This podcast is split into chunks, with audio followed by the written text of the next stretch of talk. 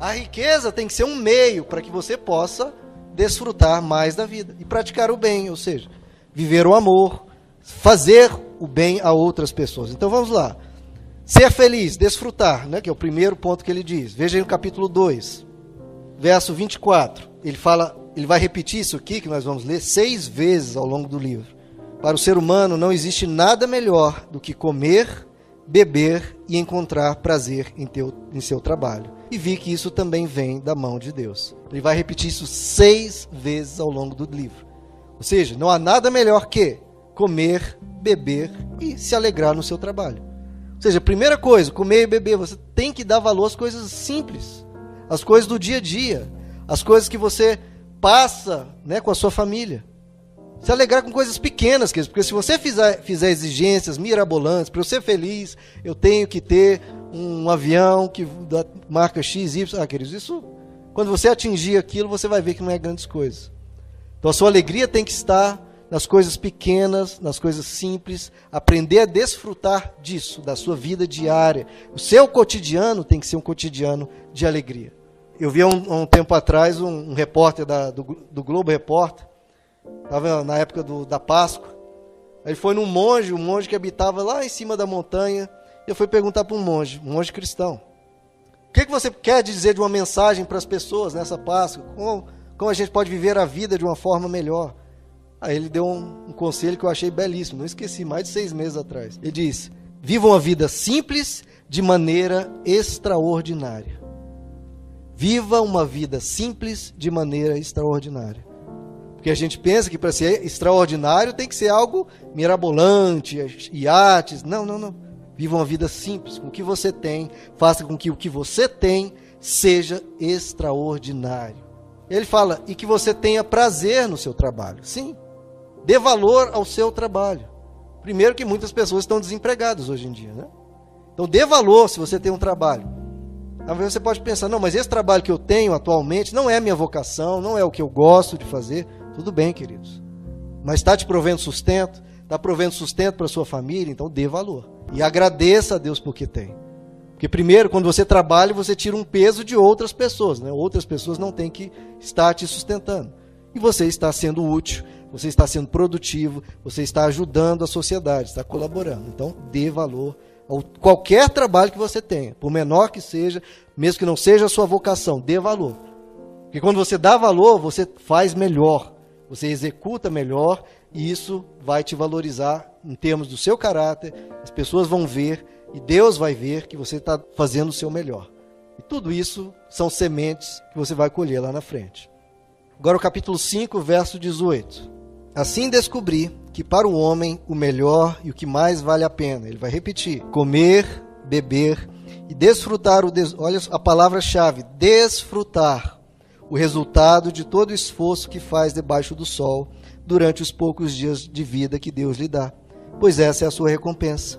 E quando Deus concede riquezas e bens a alguém e os capacita a desfrutá-los, a aceitar a sua sorte, a ser feliz em seu trabalho, isso é um presente de Deus. Então veja, queridos, é muito importante desfrutar da sua vida. O trabalho não pode ser algo mecânico, a sua vida não pode ser algo mecânico. Você tem que aprender a desfrutar em gratidão de tudo que você tem, de tudo que Deus te dá. E no capítulo 6, verso 3, um homem pode ter 100 filhos e viver muitíssimos anos, no entanto, Olha o que ele diz: se não desfrutar as coisas boas da vida, digo que uma criança que nasce morta e nem ao menos recebe um enterro digno tem melhor sorte que ele. Então, essa pessoa pode ser riquíssima e viver muitos anos, mas se a pessoa não desfruta a vida, não sai para fora de casa, não respira, um, pega um vento no, no rosto, não olha para o céu com alegria, não desfruta da presença dos amigos, não sai para um bom jantar, não faz coisas interessantes, legais, pelo contrário, ela se fecha. Ora, qual a razão de viver? Não, você tem que sair, você tem que desfrutar, você tem que viver. Deus te deu uma vida para você viver com toda alegria, com toda gratidão. Desfrute a vida, se alegre. Verso 6: Pois de que, vale, de que lhe valeria viver dois mil anos sem desfrutar a sua prosperidade? Ele repete, né? Então, queridos, o que você tem, viaje, que você tem, reparta. O que você tem, se cuide. Desfrute, seja feliz. Capítulo 8, vamos para o verso 15. Por isso recomendo que se desfrute a vida. Tá vendo, queridos? Essa é a mensagem de Deus para você. Desfrute a vida. Porque debaixo do sol não há nada melhor, ele vai repetir para o homem, do que comer, beber e alegrar-se. Sejam esses os seus companheiros no seu duro trabalho durante todos os dias da vida que Deus lhe der debaixo do sol. Então essa é a recomendação de Deus, né? Tem aquela frase em latim que as pessoas gostam de dizer, né? Carpe diem. Aproveite o dia. E Deus também fala isso, desfrute a vida, aproveite. Não jogue fora a sua vida. Tem muita coisa para você viver, para você conhecer, para você desfrutar. Então, desfrute. Capítulo 9, verso 7. Ele vai repetir isso. Portanto, vá Coma com prazer a sua comida, com prazer, se alegre com o que você tem. E beba o seu vinho de coração alegre, pois Deus já se agradou do que você faz. Esteja sempre vestido com roupas de festa, olha só. E unja sempre a sua cabeça com óleo. Então, olha o que, que ele está dizendo.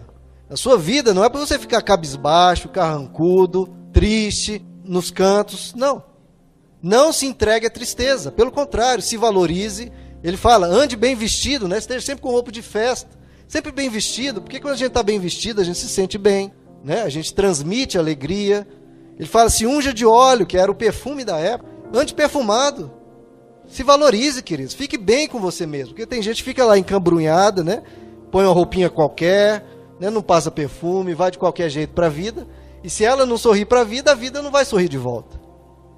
Vá para a vida com um sorriso nos lábios, bem vestido, com perfume. E assim, com essa atitude, queridos, boa, com essa atitude de bom humor, com essa atitude leve, você vai ver como a vida fica mais leve. E aí você pode desfrutar. Caminhe com gratidão. E a sua vida vai ficar muito mais leve. Então, seja feliz, desfrute. Esse é o primeiro segredo. O segundo segredo, pratique o bem. Veja aí Eclesiastes 4, verso 9. Então, o mandamento de Deus para você é: seja feliz, desfrute a vida. Esse é um mandamento bom de praticar, né? E Deus quer te ver feliz. Eclesiastes 4, verso 9. Praticar o bem, esse é o segundo segredo. É melhor ter companhia do que estar sozinho. Porque maior é a recompensa do trabalho de duas pessoas. Se um cair, o amigo pode ajudá-lo a levantar-se. Mas pobre do homem que cai e não tem quem o ajude a levantar-se. E se dois dormirem juntos, vão manter-se aquecidos. Como, porém, manter-se aquecido sozinho? Um homem sozinho pode ser vencido, mas dois conseguem defender-se. Um cordão de três dobras não se rompe com facilidade. Então ele fala: pobre do homem, é uma pessoa pobre, miserável se ela anda sozinha. Se ela não tem amigos, se é uma pessoa que que vive apenas em função de si mesma. Não, pratique o bem, faça o bem às pessoas, ame as pessoas, seja uma pessoa gentil, seja uma pessoa bem-humorada, que aí você vai ter outras pessoas contigo. Sejam amigos, sejam uma pessoa de um relacionamento. E assim a sua vida vai ser muito mais forte.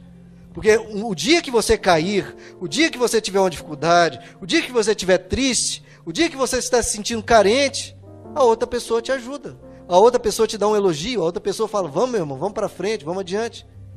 E esse também é o papel da igreja, de nós estarmos juntos, um orando pelos outros, um auxiliando o outro, um tendo compaixão do outro, um sendo um apoio para o outro. Estamos aqui juntos para crescer, para aprender, para um colaborar com o outro para que a vida seja melhor. Andando juntos, queridos, a gente vai dia após dia vencendo e é uma vida melhor, queridos. Eu viajei uma certa vez para apresentar um trabalho de mestrado. Foi na Grécia, em Santorini. É um dos lugares mais belos do mundo. Do mundo. Diz lá que é o, o, um dos mares mais lindos do mundo, o mar mais azul do mundo. É uma ilha grega espetacular. Mas a viagem não foi grandes coisas, porque eu estava sozinho. Eu fui lá por uma questão acadêmica e fiquei lá, andava para um lugar, olhava para o olhava o mar, olhava para a paisagem, tudo belíssimo, mas sozinho, queridos não tem a mesma graça. É diferente quando você tem uma, uma pessoa para comentar, para na hora do jantar bater um papo. Então, a vida sozinha não. A vida tem que ser com amor. Nós não somos ilhas, nós precisamos da companhia.